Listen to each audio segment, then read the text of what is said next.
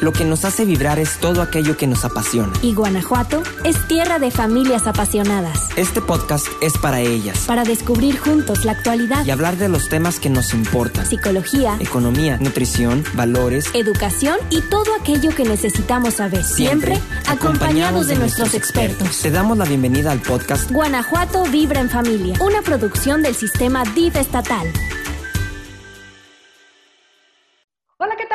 Bienvenidos a una emisión más de Guanajuato Vibra en Familia. Mi nombre es Mariana Rodríguez y estoy muy contenta, muy emocionada porque el día de hoy vamos a tener un gran programa y por supuesto estamos esperando que le den like a las notificaciones para que se enteren jueves a jueves todos nuestros programas y puedan estar ahí al pendiente. Y pues aquí el objetivo es la retroalimentación, ¿no? Es el estar platicando, ver ustedes qué opinan, también sus temas son importantes para nosotros, así que ya saben, ahí los esperamos denle like. Y bueno, pues el día de hoy tenemos un programa bastante importante, bastante profundo, diría yo, porque vamos a platicar del medio ambiente, la sustentabilidad y nuestro papel que jugamos en la sociedad, que es bien importante. Y para esto tenemos dos grandes invitados que ya les quiero dar la bienvenida que ya los están viendo en nuestra pantalla, pero por supuesto vamos a presentarlos. Eh, tenemos a Fernando Figueroa Ortega, él es coordinador de auditoría y autorregulación, autorregulación ambiental, perdón.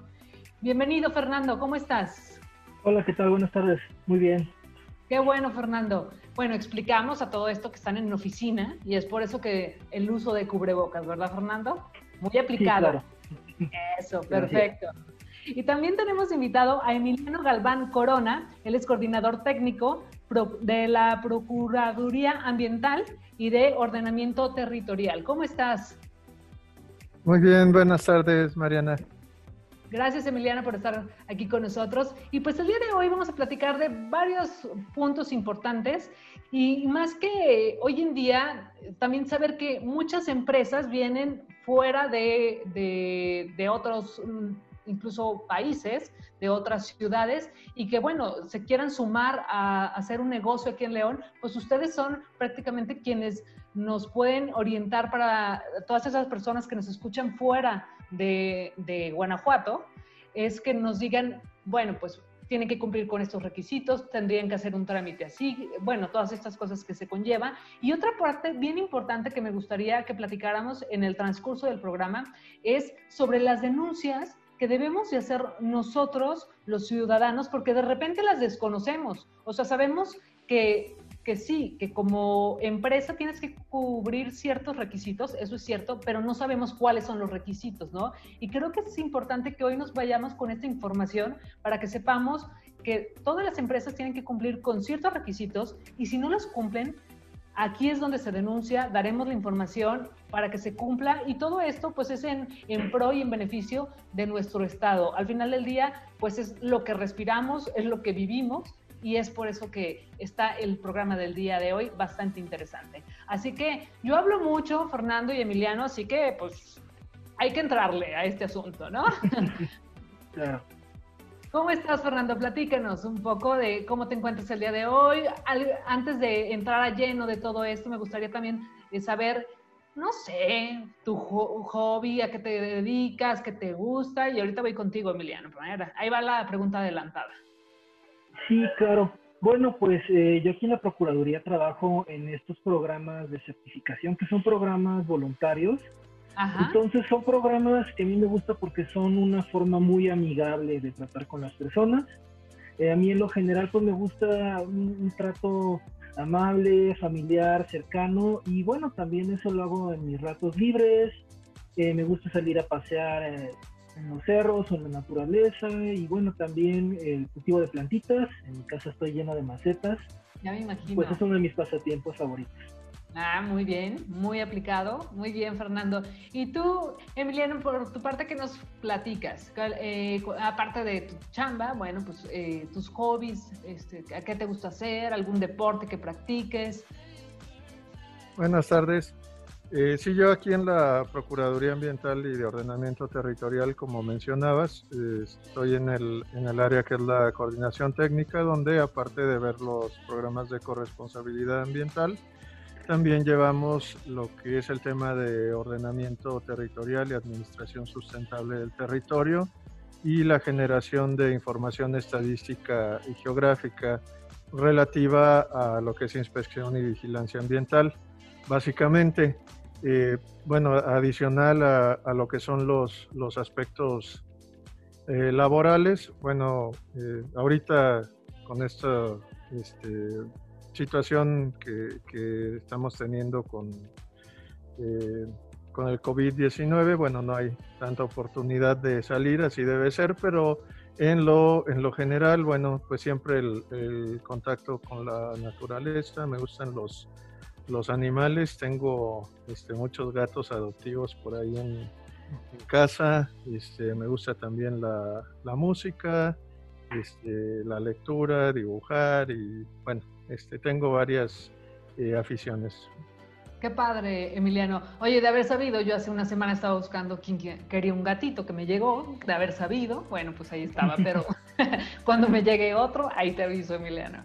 Oigan, pues qué padre que nos compartan un poco de ustedes y, sobre todo que nos van a compartir de su experiencia. Eh, sé que, Emiliano, llevas muchos años en esto de PAO, que más adelante vamos a platicar al respecto, pero bueno, empezaremos con una pregunta que es importante, ¿no? ¿Cuál es la diferencia entre sustentabilidad y sostenibilidad? hasta complicada está, pues. Mira, este, en un inicio eh, todo se, debió a una complicación con los, con los términos que venía del, del inglés, este, la parte sustainable, eh, y que después se traduce literalmente al español como sustentabilidad que era un término que realmente no existía en nuestro idioma. Con el paso del tiempo ya se fueron perfilando y definiendo ambos términos eh, con, amba, con este, diferencias eh, muy particulares. Eh, en el caso de la, de la sustentabilidad podemos decir que es el hecho de que en un momento dado, podemos decir el día de hoy, existan las condiciones suficientes como para, eh, para proteger, preservar la naturaleza y de alguna manera una expectativa de garantizarlo a futuro. La diferencia con la sostenibilidad es que la sostenibilidad ya nos da particular y exactamente una garantía de que esto se va a poder eh, llevar a cabo no hoy, sino mañana y pasado. Esto es, tenemos un componente adicional que es el tiempo. Vamos, si yo tuviera un ejemplo y dijera, ¿sabes qué? En este momento eh, tienes las eh, condiciones para llevar a cabo una carrera. Sí, sí las tengo en este momento, pero tengo a lo largo del tiempo que mantener ciertas capacidades, entrenamiento y demás para que me permita que también el día de mañana o el día de pasado yo pueda llevar a cabo esta carrera.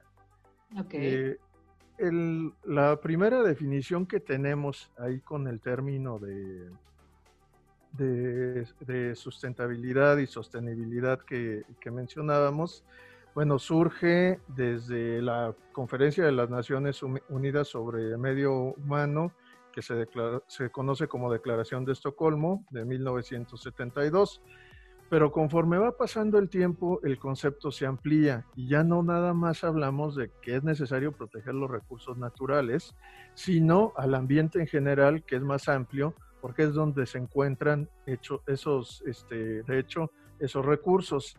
Y se incorpora un componente además, que es la temporalidad, donde hablábamos de reunir ciertas expectativas para las generaciones futuras y hablamos entonces de un futuro común donde es importante satisfacer las necesidades de las generaciones presentes sin comprometer la posibilidad de las del futuro y así atendemos nuestras propias necesidades y aspiraciones. Es más o menos como se viene eh, contemplando o se ha venido contemplando la diferenciación de estos dos términos. Claro que es importante, porque de repente, este, pues sí suenan como parecidas, pero cada una tiene su objetivo y nos queda ahora, el primer punto nos queda claro. Por otra parte, Fernando, me gustaría que me platicaras qué definimos como el desarrollo sustentable. Es ya muy escuchado, no sé, es muy familiar hoy en día, pero no todos lo tenemos claro, ¿no? Entonces, ¿cómo lo Sí, claro. Mira, eh, como menciona Emiliano, lo importante eh, son estos balances de satisfacer sus necesidades a lo largo del tiempo. Entonces, pues normalmente uno satisface sus necesidades, por ejemplo, de alimento, pues comprando alimentos, eh, generando empresas que generen alimentos, que los agricultores pues tengan cultivos que lleguen. Entonces, bueno, se puede hablar de un desarrollo. Generalmente cuando hablas de desarrollo, lo primero que viene a la cabeza es un desarrollo económico, ¿no? ¿Cómo crece la economía? Y pues nos dicen si crece la economía es porque hay actividad, la gente tiene trabajo y estamos muy bien. La idea de lo sostenible es que está integrado todo junto, o sea, quiere decir, bueno, sí hay un desarrollo económico, pero también estamos cuidando al medio ambiente. Entonces, esto quiere decir que, bueno, sí satisfacemos nuestras necesidades de comida, pero eso viene cuidando al medio ambiente. Entonces, bueno, que si se tiene que limpiar una zona de eh, cubierta forestal, un bosque, una selva, se haga con cuidado de que no se destruya, que no se generen deslaves para que podamos tener nuestro alimento, pero también cuidemos los servicios que nos da el medio ambiente, cómo se contienen las inundaciones, cómo se captura el agua potable que luego tomamos. Y también aquí viene el componente social. La idea de un desarrollo sustentable es que la población crezca en un lado social, que haya un desarrollo económico, que se cubran los empleos y también que se cuide el medio ambiente. Entonces se busca este crecimiento donde los tres, eh, estos tres pilares estén creciendo juntos. Normalmente yo lo veo como si tuvieras un banco de esos, este, como para ordeñar una vaquita que tiene tres patas. Bueno, esas tres patas tienen que crecer parejas. Si a ese banco le mochas una pata, por ejemplo, le cortas la pata del medio ambiente, pues te quedan dos patas y te vas a caer. La idea, pues, es que esta sociedad, con sus tres patas, pues vaya creciendo, ¿no? Si ese banco se vuelve más alto, sea con sus patas parejas. Si una pata no crece igual, se va a ir de lado. Exactamente, ¿no? O sea, es como buscar esta estabilidad. Y luego era lo que yo platicaba al inicio del programa, ¿no? Que nosotros, como ciudadanos, de repente sabemos que hay cosas por seguir, hay normas, hay reglas por seguir, pero que de repente, pues eh, no sabemos ni por dónde poder ayudar, ¿no? O sea, sabemos que sí, se debe de crecer económicamente, sí, sabemos que no debemos de tirar la basura, pero no nada más termina, la gente cree que el no contaminar es no tiro la basura, ¿no? Que es, es con lo que nos prácticamente. Pero hoy en día hemos crecido tanto, estoy hablando a nivel Estado, que hay muchas otras razones que cuidar. Entonces me gustaría que me apoyaran explicándole a la gente cómo nosotros como sociedad podemos apoyar a ustedes, cómo podemos ayudarnos a nosotros mismos y a, y a cómo identificar a empresas que sí cumplen con todos estos y empresas que no cumplen esos requisitos, ¿no? Digo, es una pregunta bastante abierta, pero empezaríamos con el cómo nosotros podemos ayudar, nosotros como sociedad. Eh, efectivamente, la, la, protección del ambiente, la preservación del ambiente que va más allá y la gestión del mismo es una responsabilidad de todos. Sabemos que en todas las materias, este, como autoridades, independientemente de, de que se trate, sea municipio, estado, sea federación, muchas veces nos vemos rebasados por las necesidades y es donde los ciudadanos también deben de, participar. Esto es desde, desde casa, tú hablas, yo separo la basura, yo no tiro la basura, pero también debemos de ser promotores y debemos de replicar esto más allá. Es importante que yo no lo haga, pero más importante es que yo pueda llegar a otros y convencerlos de que tampoco lo hagan. Siempre estará la autoridad, obviamente, y es nuestro trabajo eh, la inspección y vigilancia o la gestión de ciertos esquemas de, de, cumplimiento ambiental voluntario, pero siempre necesitamos, ya desde el punto de vista empresarial, por ejemplo, que hablamos de voluntario, requerimos de la voluntad de las empresas que se quieran incorporar a estos esquemas de corresponsabilidad. Pero también necesitamos no nada más de los empresarios, sino de todos los sectores, de todos los sectores, los jóvenes, eh, la parte académica, los propios estudiantes, que no son los que nos ayudan luego a replicar y que tienen más alcance eh, de llegar a más personas, a sus propias familias, a otros compañeros y este, llevar ese mensaje, ¿no? Llevar ese mensaje. Eh, yo eh, en días pasados seguramente se, se enteraron de que desgraciadamente falleció el doctor Mario Molina, eh, premio Nobel mexicano. yo tuve la oportunidad de, conocerlo por ahí del año de 2005 en, una, en un foro que organizaba la, la Procuraduría precisamente y comentaba yo en, redes sociales hace unos días que más allá de que él hablara de sus investigaciones y de los, logros eh, y sus aportaciones científicas que realizó, hablaba más allá de ese mensaje de corresponsabilidad que debemos de tener todos los ciudadanos y que la obligación de los que tenemos ciertos conocimientos es replicarlo con, la, con los jóvenes, uno, para que este, se puedan encarrilar también en esta labor ya como profesionistas de, en, la protección y conservación del ambiente, pero más allá, que lo puedan hacer llegar a otras personas, a compañeros, y que de esta manera eh, podamos garantizar esa sostenibilidad en un cambio de la conducta. La base para lograr un resultado duradero y sostenible es un cambio de conducta, no una acción puntual propiamente. Y comentaba el doctor Mario Molina que más importante que el hecho de que nos podamos distinguir en un momento dado por una acción realizada es asegurar que esa acción persiste en el tiempo. Y eso es la manera que nos iba a garantizar que pudiéramos llegar a, a un mecanismo de un desarrollo sostenible. Y es que es algo, creo que muy importante lo que dices, Emiliano, porque al final eh, empezamos desde los chiquitos hoy en día, ¿no? Y es algo que hemos venido aprendiendo en los últimos programas y lo hemos visto tanto en economía como en trato hacia los adultos mayores, en, en nuestra salud. Y aquí volvemos a caer al mismo punto. Al final del día, hoy, hoy empezamos a sembrar esa semillita desde los niños, ¿no? Que ya nos marcan la diferencia y que vienen con otro chip, afortunadamente, y ya te traen ese chip de no, no hay que contaminar por esto y esto, ya traen ese chip. Y como bien lo dices, Emiliano, no es el hecho de decir, bueno, pues no tiro basura y ya, o sea, no es nada más el hecho de no la tiro o no es el hecho de yo reporto a que esta empresa no está cumpliendo con estos requisitos, sino es realmente el hacer un cambio constante, el, ir día a día fomentando esta nueva, esta nueva educación, que así lo es, ¿no? Y todos estos chavos que, ya están en universidades, en prepas, pues finalmente juegan el papel, creo que fundamental hoy en día, porque son los que próximamente estarán ya en una chamba o bien ya están trabajando.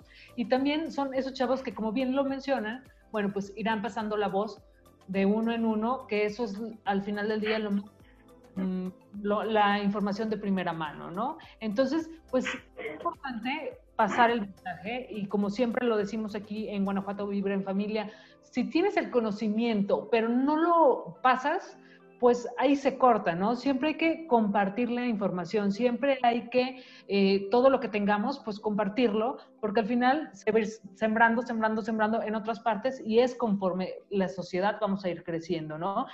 referente a lo que platicabas hace rato, Fernando, me quedé pensando si es posible y cómo podemos tener el desarrollo económico y cuidar el medio ambiente, o sea, cómo podemos lograr eso. Sí, claro.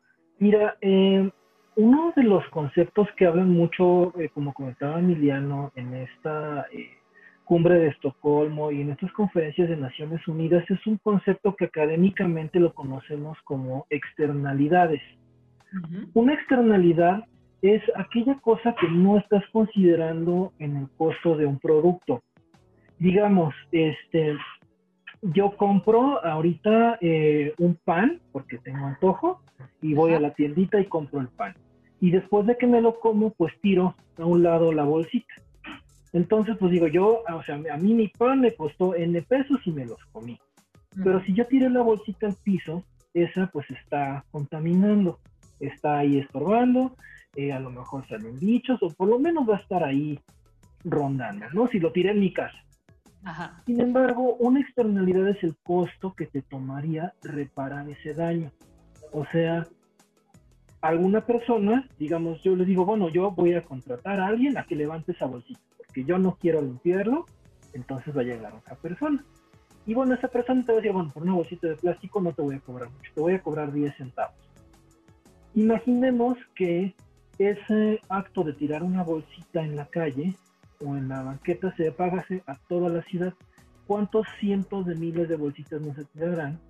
Y si lo multiplicamos por esos 10 centavos de los cientos de miles de bolsitas, pues estamos hablando de decenas de miles de pesos diario por levantar esa bolsita, ¿no? Claro. Que es, por ejemplo, los costos de limpia y todo.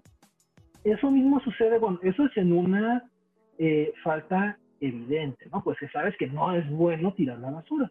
Pero también lo mismo sucede ya con las operaciones de las empresas en una economía.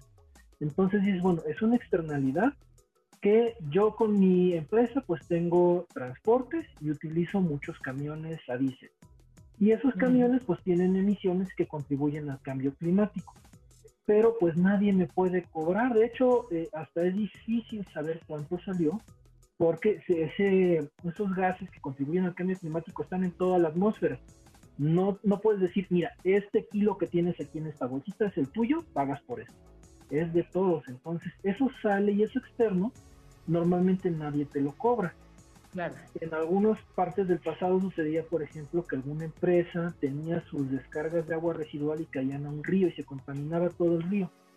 Entonces, pues bueno, cuesta limpiar ese río. Muchas veces, pues ya el daño es más allá de lo que se puede limpiar inmediatamente, pero le costó a todos los demás. Entonces, todas las personas que están río abajo, pues ya se contaminó el río y ahora ya no pueden tomar de esa agua, ya no pueden aprovechar el recurso. Y esa es una externalidad. Las empresas actuales están tomando en cuenta ya esas externalidades, donde están diciendo, bueno, yo sé que esta operación eh, va a tener estos impactos. Porque realmente eso de hablar de cero basura o de cero emisiones es muy difícil. Es prácticamente imposible hacer algo que no afecte el ambiente. Si fabricas algo, si fabricas, por ejemplo, este lápiz, pues bueno, a lo mejor tienes un poquito de material que te va a salir, una pieza, y bueno, eso es imposible evitarlo. Buscas eh, desperdiciar lo menos posible, pero vas a tener algún residuo. La idea es que si tú buscas organizar tu negocio para minimizar esas externalidades o ponerte de acuerdo, para, cubrirlo salga mejor. Por ejemplo, en una empresa que hable de alimentos o que hable, por ejemplo, de consumir madera del bosque, si consideras externalidades, bueno, yo hago muebles de madera, tengo que cortar un árbol de algún lugar para pues, hacer mi mueble de madera. Si lo hago de manera responsable, parte de mi negocio va a ser ayudar a que ese bosque no lo corte todo parejo, sino que corte selectivamente algunos individuos deje otros vivos y entonces pues tengo un bosque del que pueda ir sacando madera sin que me lo acabe, que esté ahí creciendo y se mantenga saludable. Entonces ese es el tipo de economía y desarrollo sustentable que tenemos que tener, donde pienses lo que tú haces, cómo afecta a todos alrededor, al medio ambiente, a la gente, a la economía, y hagas algo para que no dañes la capacidad de todo ese sistema, de que en el futuro sigas eh, satisfaciendo tus necesidades. Claro. Aquí, y, bueno, pues así es como nos queda un poco más claro con estos ejemplos, eh, Fernando. Te lo agradezco muchísimo porque así es como decimos, ah, ok, bueno, vamos hilando de una u otra manera. A mí me gustaría saber el punto de vista de ambos. ¿Cuál actividad humana es la que afecta más al medio ambiente? Me gustaría saber las opiniones, así que no sé si empezamos contigo, Emiliano. ¿Cuál crees, consideras tú que sería la más, la más impactante al medio ambiente? Gracias, Mariana. Pues mira, Digo, en, primera instancia te podría decir que en realidad el problema, más allá de la actividad humana, eh, somos los humanos en sí. El, problema más grave este, se derivan de la cantidad, de la sobrepoblación y la presión que estamos realizando sobre el ambiente.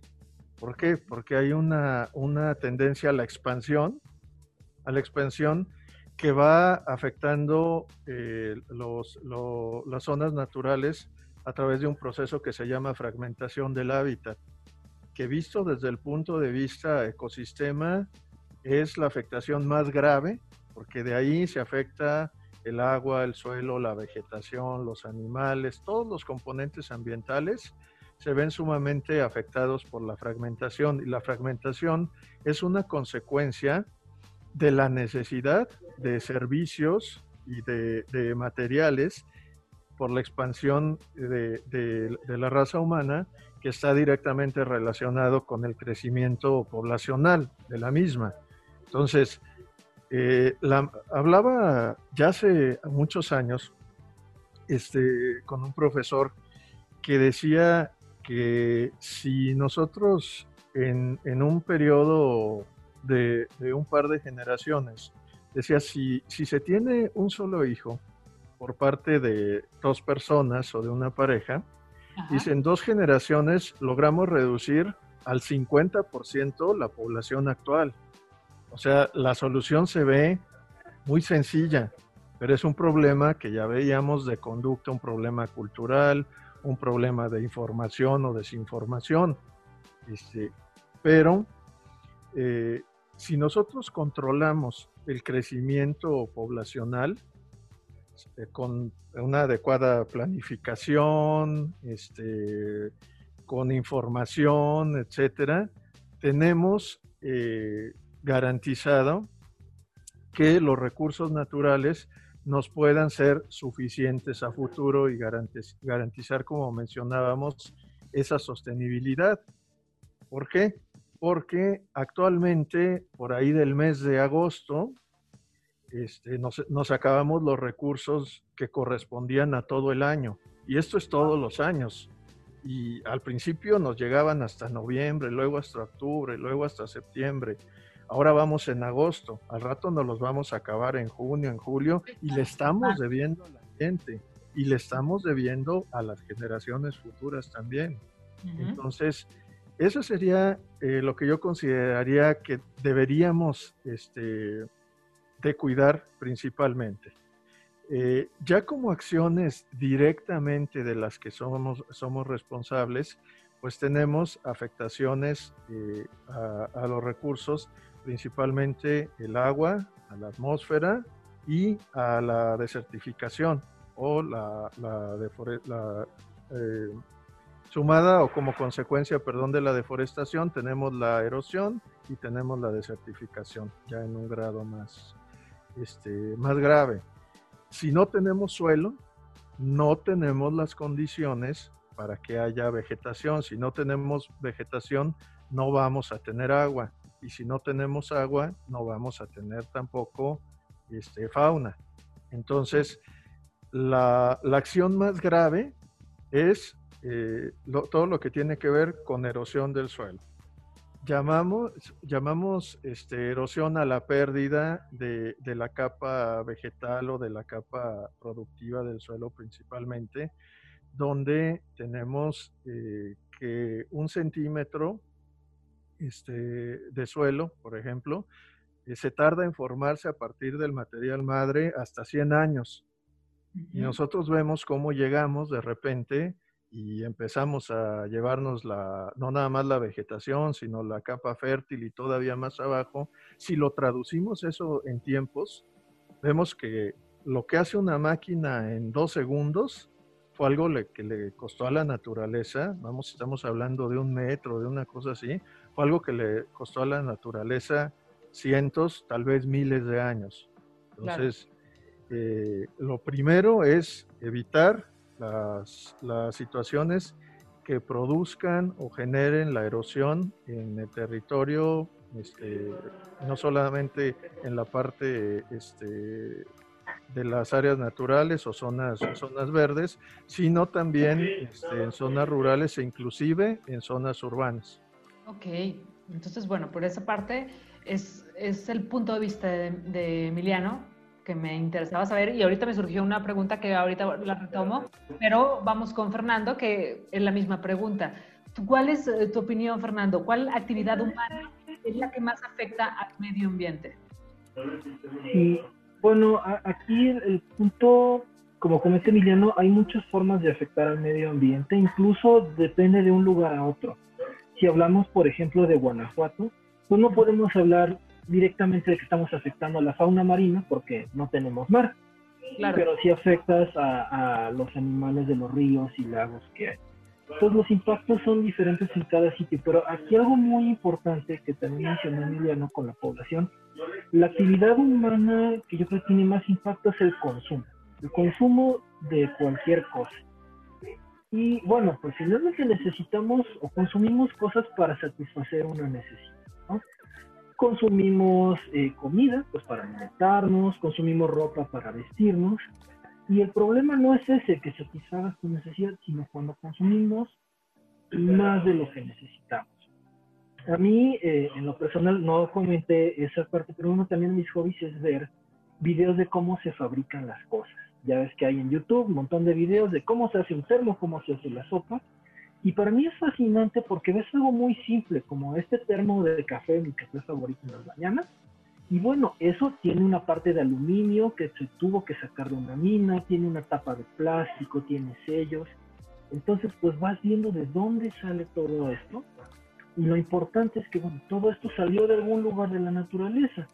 Y bueno, nos costó energía, nos costó materiales. El tema es qué tanto consumimos.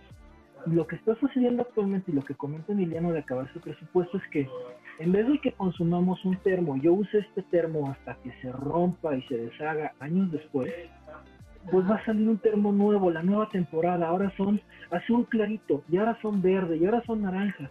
Claro. En vez de usar un termo durante todo lo que pueda aguantar hasta que se desbarate, pues compramos ocho termos porque son ahora con los nuevos muñequitos de las caricaturas.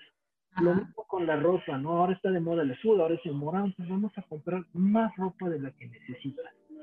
Entonces, ahí la pregunta es, bueno, ¿realmente necesito tanto? A veces, pues, nos sucede, ¿no? Que estamos viendo la tele, pero con la luz encendida, la grabadora de fondo y con el teléfono. Entonces ni siquiera tengo tantos ojos como para ver mi pantalla y la tele y eso, mi cerebro va a explotar. Necesito tanto. Y bueno, todo eso se conecta. Finalmente, ese consumo excesivo es lo que está haciendo ese, ese impacto. Entonces aquí pues es mucho una, una reflexión. No es una dieta extrema que dejemos de consumir, sino es bueno, ¿qué consumo bien? Es como cuando uno se pone a dieta, no dejas de comer, sino buscas comer solo lo que te hace bien y no el exceso.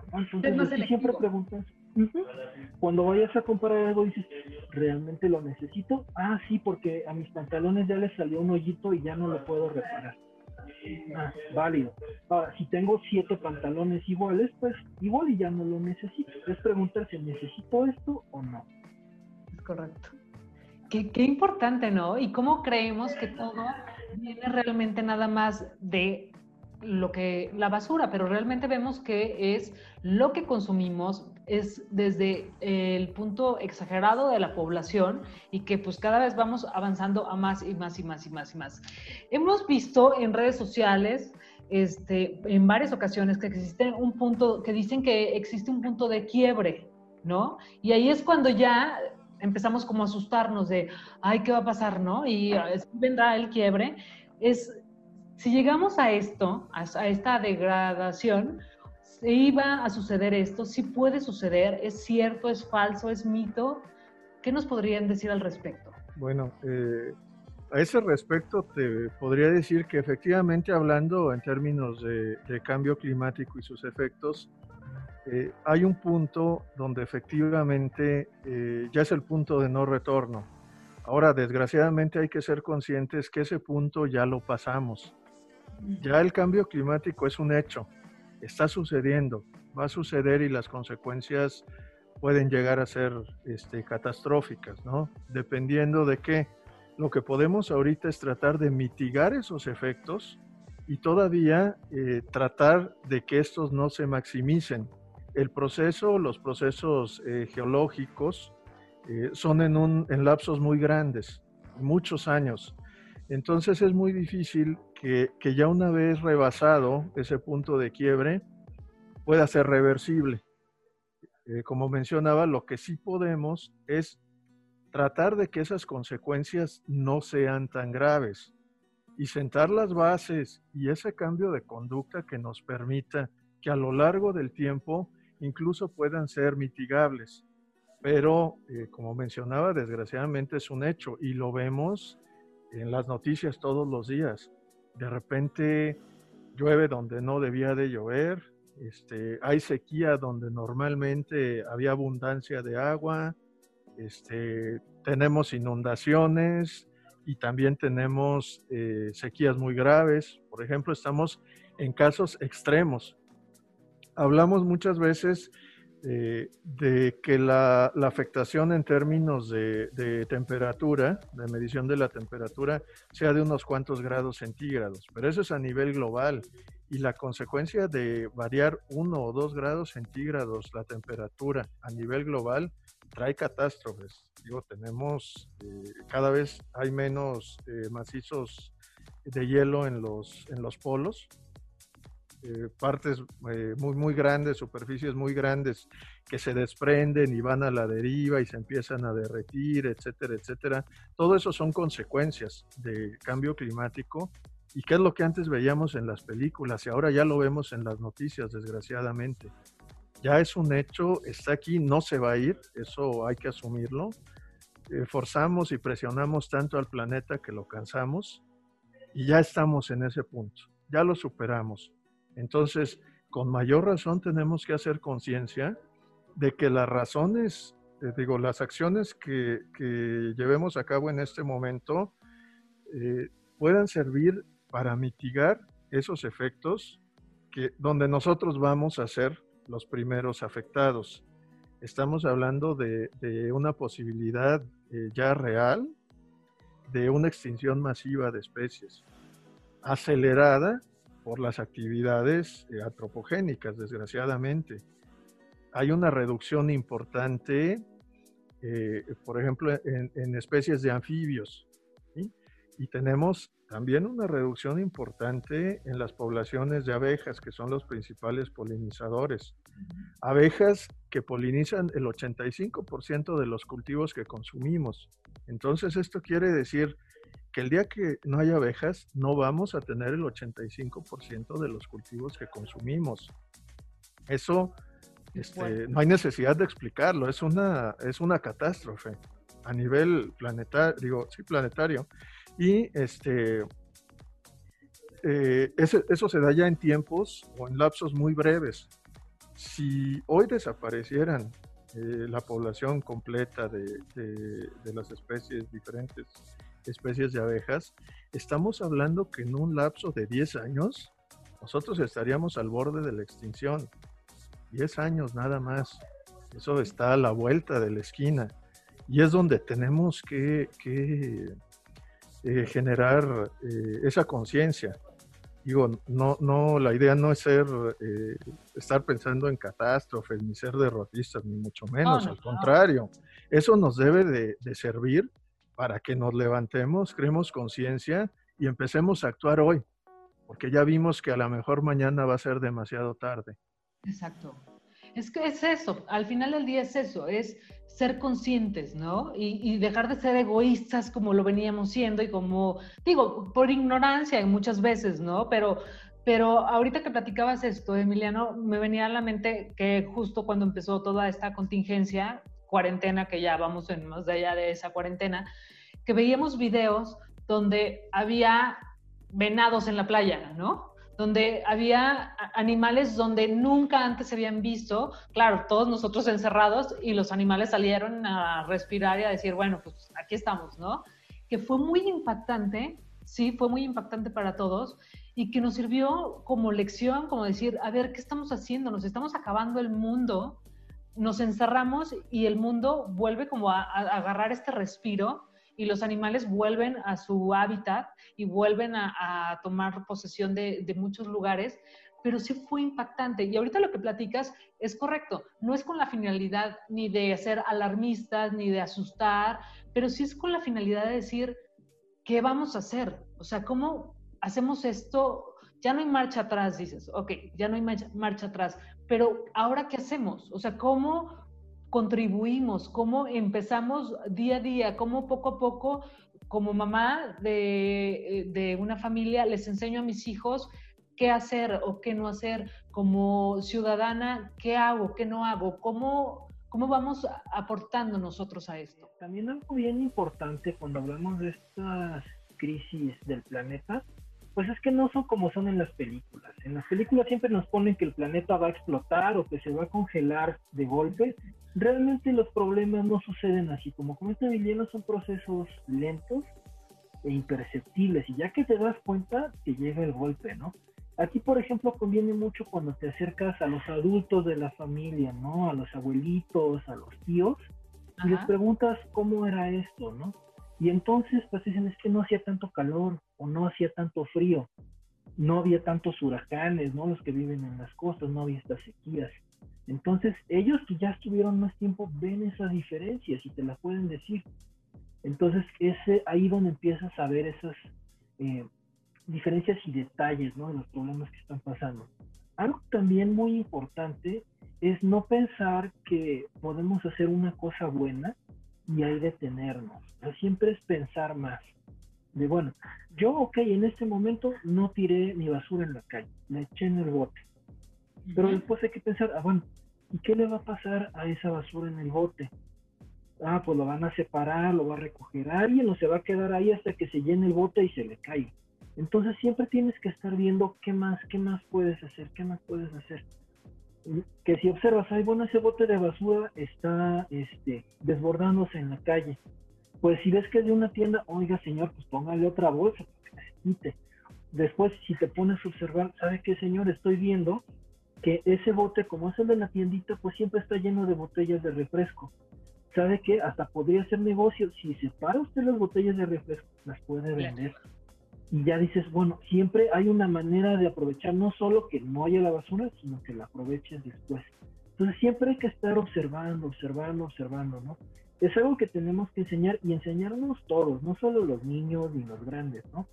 Se habla mucho de las generaciones del futuro, pero siempre es padre pensar, generaciones del futuro son básicamente todos los seres humanos que pensamos estar vivos en el próximo minuto de que decimos esto. El futuro es cuando yo acabo de decir esta palabra. Y si yo sigo existiendo en ese minuto, soy de esa generación del futuro. No es mis tataranietos, es yo el día de mañana, yo la próxima hora, esa es la generación del futuro. Yo soy parte de ella y tengo que tomar una acción para ello. Y bueno, poco a poco vas mejorando. Ahorita puedo hacer esto, pero en el siguiente ya aprendí, ok, esto no estaba bien, puedo corregirlo, vamos a seguir con más. Qué fuerte, ¿eh? de verdad estoy impactada porque es que hasta que no nos cae el 20, empezamos como a analizar, exacto, a ver, bueno, ¿qué hago con mi basura? ¿Qué hago con la basura del frente? Ok, yo no la tiro, pero ¿a dónde va? ¿Por qué consumimos tanto? Y es algo que vamos a dejar de tarea y que ojalá nos, nos retroalimente toda la gente que nos está escuchando y nos está viendo, porque es, es bien importante esto. Hoy en día ya vemos más avance, ya vemos que, por ejemplo, es de no te dan bolsas, ¿no? En, algunos eh, supermercados, en algunas tiendas de autoservicio, eh, no, consumes ya popotes como lo hacíamos antes, ¿no? Porque vino esta campaña de que si las tortugas, que si las ballenas y no sé qué. Entonces, poco a poco venimos haciéndonos más conscientes, pero pues esto no es suficiente, como bien lo platica Fernando y Emiliano, es ir día con día a ver qué consumo, Realmente necesito desde la ropa que no nos pasaría jamás por la cabeza creer que hasta la ropa te hace esto, como contribuir a esto, ¿no? Pero bueno, pues eso lo vamos a dejar de tarea porque es algo importante que nos debemos de llevar y debemos de platicarlo, yo creo que eh, ponerlo en la mesa, ¿no? Y platicarlo con los nuestros para ver cómo podemos ir disminuyendo el consumo de todo esto. Por otra parte, pues aquí en el estado de Guanajuato, como bien decías, Fernando, bueno, pues este, no tenemos un mar, ¿no?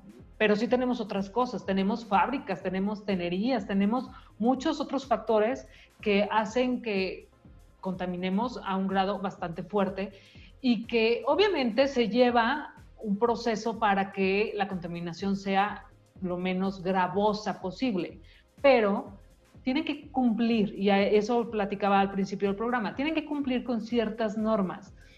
¿Qué tienen que cumplir?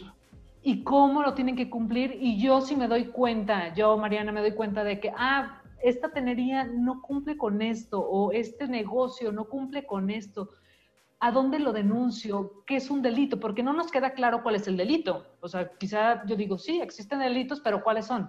Entonces me gustaría que me explicaran cuáles son los delitos, a dónde se denuncian y cuál es el proceso para tener esto bajo control. Sí, bueno, hablando de lo que son materias estatales, porque hay este, en los ámbitos municipal y federal, también hay ciertas materias de carácter ambiental que corresponde a la federación o al municipio su atención.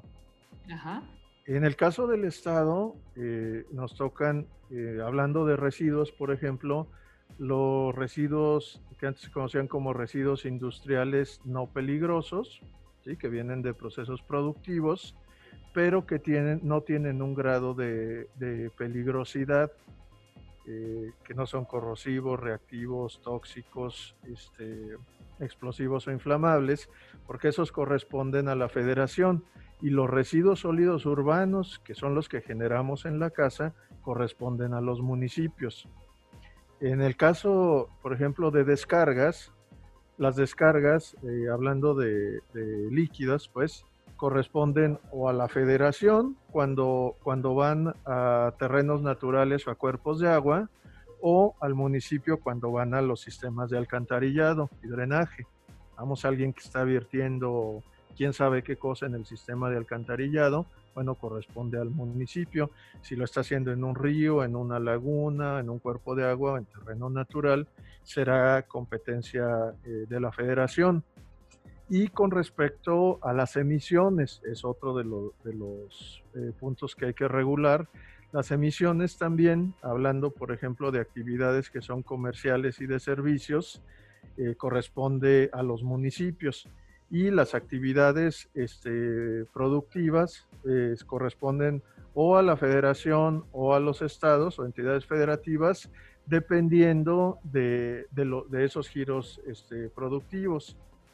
Tenemos también, eh, por ejemplo, la cuestión del impacto ambiental, que eso aplica sobre todo antes de que se lleve a cabo cualquier obra o actividad.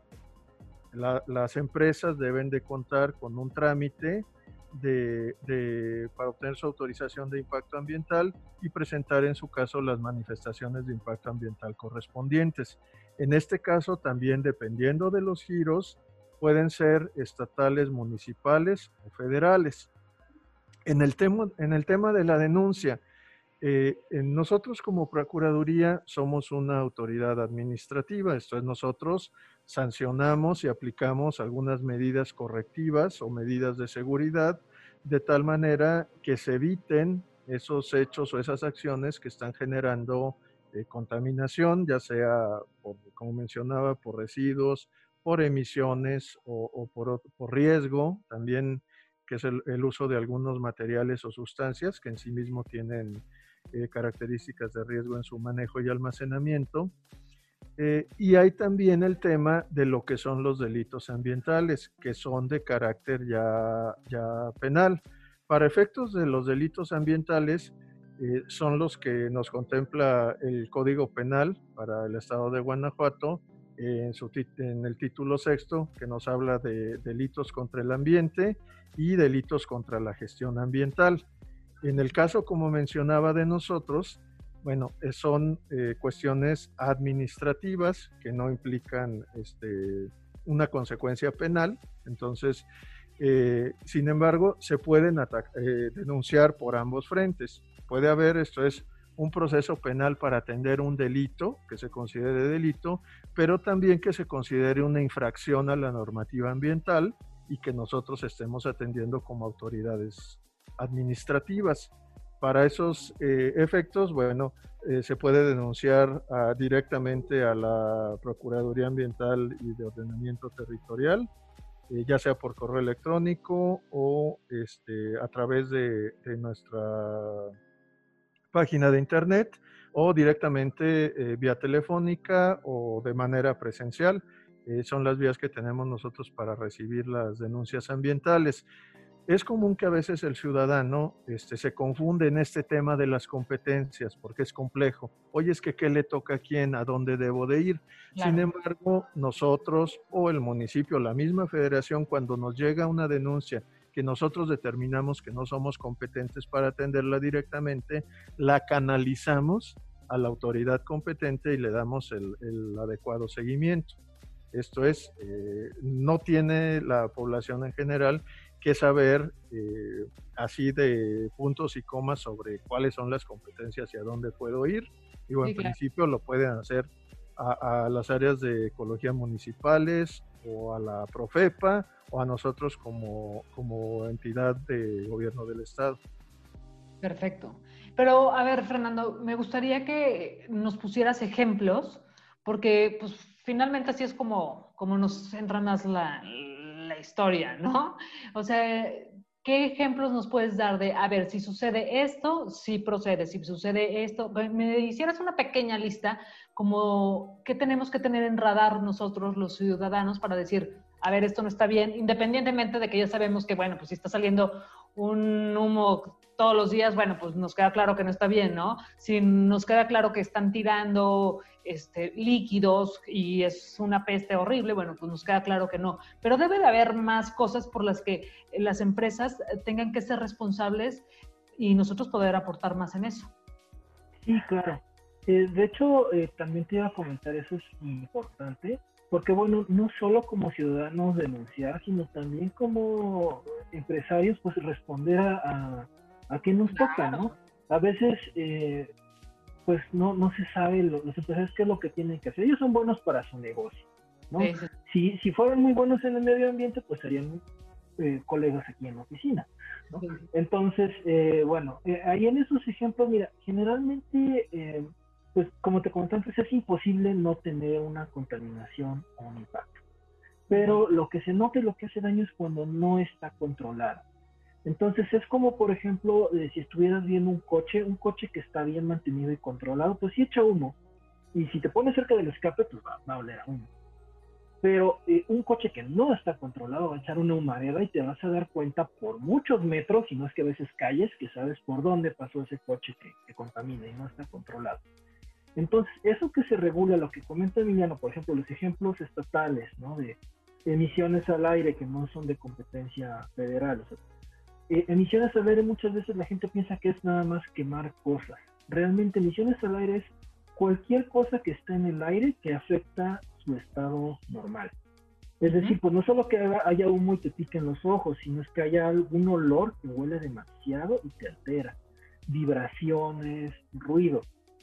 Entonces, bueno, si no es normal, si no te sientes bien, ya así como por, digamos, sentido inmediato, esa, bueno, eso tiene que estar controlado de alguna manera. Ahora, eh, esos medios de control pues ya están medidos. El permiso te dice, mira, si puedes, eh, por ejemplo, si tú eres eh, un fabricante de cerámica, pues sí tienes que quemar algo, pero bueno, tienes que controlar qué estás quemando, que sea un combustible seguro, que tengas una forma de controlarlo, que tu chimenea o tenga un filtro, tenga una forma de llevar ese humo para que no afecte a la gente. Entonces esos permisos son lo que te dicen qué hacer y qué no hacer. Si hay algo que inmediatamente percibes un daño físico, pues ya, digamos que sería así como el foquito rojo. este, si sientes esa em, incomodidad física, ya, ya te viene, ¿no? Eh, y bueno, hay veces que también, por ejemplo, eh, pues hay personas que ya se acostumbraron, por ejemplo, en las empresas, ¿no? Que dices, bueno, es que pues sí huele mucho a pintura, huele mucho a algo pues que tú no estás acostumbrado y ellos, ellos sí. Y bueno, esos límites eh, se tienen que hacer estudios específicos. Aquí va, va, un poquito como el comercial de mi área, porque precisamente eso también hacemos aquí en la Procuraduría, estos programas voluntarios. Yo lo veo como una analogía de ir al doctor. No siempre eh, uno se siente bien pero no está completamente saludable. Hay que ir a un chequeo médico para que le digan, bueno, pues Fernando tiene sobrepeso y si vas a seguir con ese sobrepeso, pues vas a tener problemas cardíacos, tienes que tomar una dieta, ¿no? Que digan, eh, fulanito, tienes este problema de eh, glucosa, entonces pues eso te puede desencadenar una diabetes. Aquí lo que tenemos en la Procuraduría son los programas que, que coordinan mi área, donde las empresas se acercan de manera voluntaria y dicen, mira, yo soy bueno para hacer mi negocio, fabricar estas cosas, pero no sé cómo estoy y entonces nosotros vamos guiando en un proceso metódico, vemos, bueno, por las características de tu proceso, te hacer esto y se someten a una revisión. Y ya de ahí encontramos, mira, esto si cumples, esto no está cumpliendo adecuadamente, y entonces establecemos un programa de trabajo. todo esto que te falta tiene unos tiempos y al final pues quedas muy bien, no tienes un certificado y le cumples a la gente, ¿no? Eh, hemos tenido muy buena acogida con el programa y este, también hemos hecho programas pues también para diferentes tipos de eh, empresas, ¿no? Tenemos uno que pues cubre todos los niveles de autorizaciones, entonces pues bueno, cada quien va a hacer sus trámites con el que le toca, pero lo tenemos digamos todo puesto sobre la mesa. Hay uno organizado para cuestiones de competencia estatal solamente, bueno, ahí vamos en lo que somos expertos. Y también tenemos un programa para pymes, donde esas pymes a veces por la forma en la que trabajan, no tienen ese impacto, por ejemplo, en los residuos de manejo especial que comenta Emilia, estos industriales, ¿no? ¿Qué pasa cuando tu negocio es una papelería? ¿Qué pasa cuando tu negocio son unas oficinas? No sacas cosas industriales, pero tú quieres hacer algo bueno para el medio ambiente. Nosotros aquí los vamos guiando, les hicimos una plataforma este, donde vamos platicando de cómo pueden ahorrar luz, cómo pueden ahorrar agua, y se los ponemos en un contexto medible, porque muchas veces queremos hacer cosas buenas, pero las cosas buenas pues no están medidas.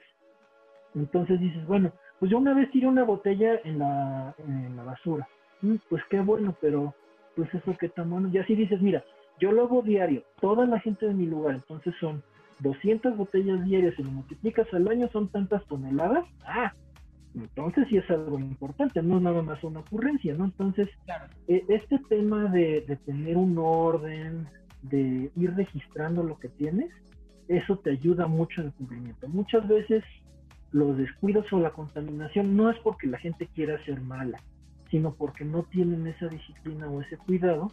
Y bueno, teniéndolo de una manera guiada es que podemos tener ese mejor eh, desempeño ambiental.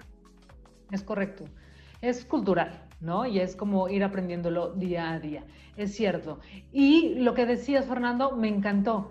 Es importantísimo que todos estos empresarios que son muy buenos, que tienen su negocio, que aportan a la economía de nuestro estado, pues digo, qué padre, gracias, pero esa parte de ser responsables, ¿no? Esa parte de, ok, Sí, es cierto. ¿Cómo le hago? ¿Qué papeles tengo que tener? ¿Qué permisos tengo que tener? ¿No? Eh, mucha gente cree que luego nada más es de, bueno, pues abro un negocio y en el nombre sea de Dios.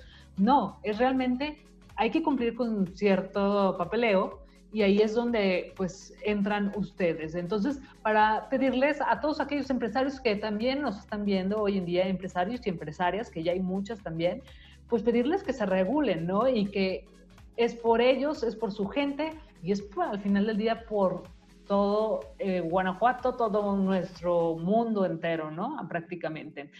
Pues lamentablemente hay muchas cosas todavía que se quedaron en el tintero. Yo creo que habría manera de retomar una segunda emisión porque todavía hay mucho por abordar, pero pues nos vamos con un, con un estado de conciencia más amplio hoy en día. Ya sabemos que que no nada más es, no tiro la envoltura de la paleta en la calle, ¿no? Sino que hay mucho más detrás y hay mucho más por hacer. Y me gustaría que me regalaran un mensaje final para todas las personas que nos están viendo hoy en día o nos están escuchando y llevárnoslo de tarea, llevárnoslo a compartir con nuestra familia, con nuestros amigos y sobre todo ponerlo en práctica. Y pues empezamos contigo, Emiliano. Gracias, Mariana. Sí, yo creo que el, mensaje más importante eh, sería inicialmente la participación, o sea, participar, involucrarnos. Este, ya que estamos participando, que estamos involucrados, siempre ir por la vía del diálogo, tratar de dialogar, dialogar para convencer y convencer para trascender. Yo creo que esas son las cuatro etapas que nos van a llevar con éxito a ese desarrollo sostenible que estamos hablando. Ok, muy bien. Muchas gracias, Emiliano. Fernando. Sí, bueno, pues sí que se tenga esa cercanía. Eh, pues no por ser una autoridad somos robots, somos personas y estamos cerca y pues tenemos esa apertura, ¿no? Tener una, una cercanía con nosotros pues para saber qué se puede hacer y pues bueno, siempre tener esta eh, mente abierta de cómo podemos mejorarlas. ¿no? ¿no? decir, bueno, yo ya hice mi mínimo necesario, ya, ya pasé el examen. No es pasar, es más bien, no es nada más sobrevivir mundo, sino cómo podemos hacerlo mejor. Pues estar observando diario, ah, eso puede mejorar, tener esa apertura para mejorar día a día. Ok, perfecto. Pues nos vamos con mucha tarea, mucho por hacer mucho aprendido el día de hoy y mucho por compartir. Les agradezco mucho su tiempo, Fernando Emiliano, muchísimas gracias por estar con nosotros el día de hoy y por supuesto pues que vamos a, retomar esta plática más adelante porque todavía se nos quedó más en el tintero. Gracias, de verdad, muchísimas gracias. Ah, gracias a ti, Mariana, y encantados de poder participar cuantas veces este, sea necesario. Gracias. gracias Gracias, Mariana. Sí, efectivamente, cuando gusten, pues estamos abiertos. Nos dará mucho gusto seguir platicando. Gracias, Fernando. Muchísimas gracias. Hoy nos vamos pues con mucho, mucho aprendido y por supuesto que si tienen dudas, pues acérquense, ahí están. Aquí vamos a estar poniendo sus redes sociales, su página, eh, los teléfonos para que la gente tenga el contacto y si surge alguna duda de, bueno, pues yo quisiera saber qué onda, a dónde me dirijo, bueno, pues ahí está. Y con nosotros la manera de comunicarse es arroba GTO, ahí nos encuentran, ahí dale like y ahí puedes seguir viendo todas las emisiones de Guanajuato Vibre en Familia. Yo me despido, soy Mariana Rodríguez y regreso el próximo jueves en punto de las 11 de la mañana con una emisión más. Que tengan un gran jueves, pásenle muy lindo. Hasta la próxima. Bye bye. Gracias. Gracias por escuchar este podcast. Síguenos en las redes sociales del Sistema DIF Guanajuato o escríbenos a comunicación Guanajuato vibra en familia.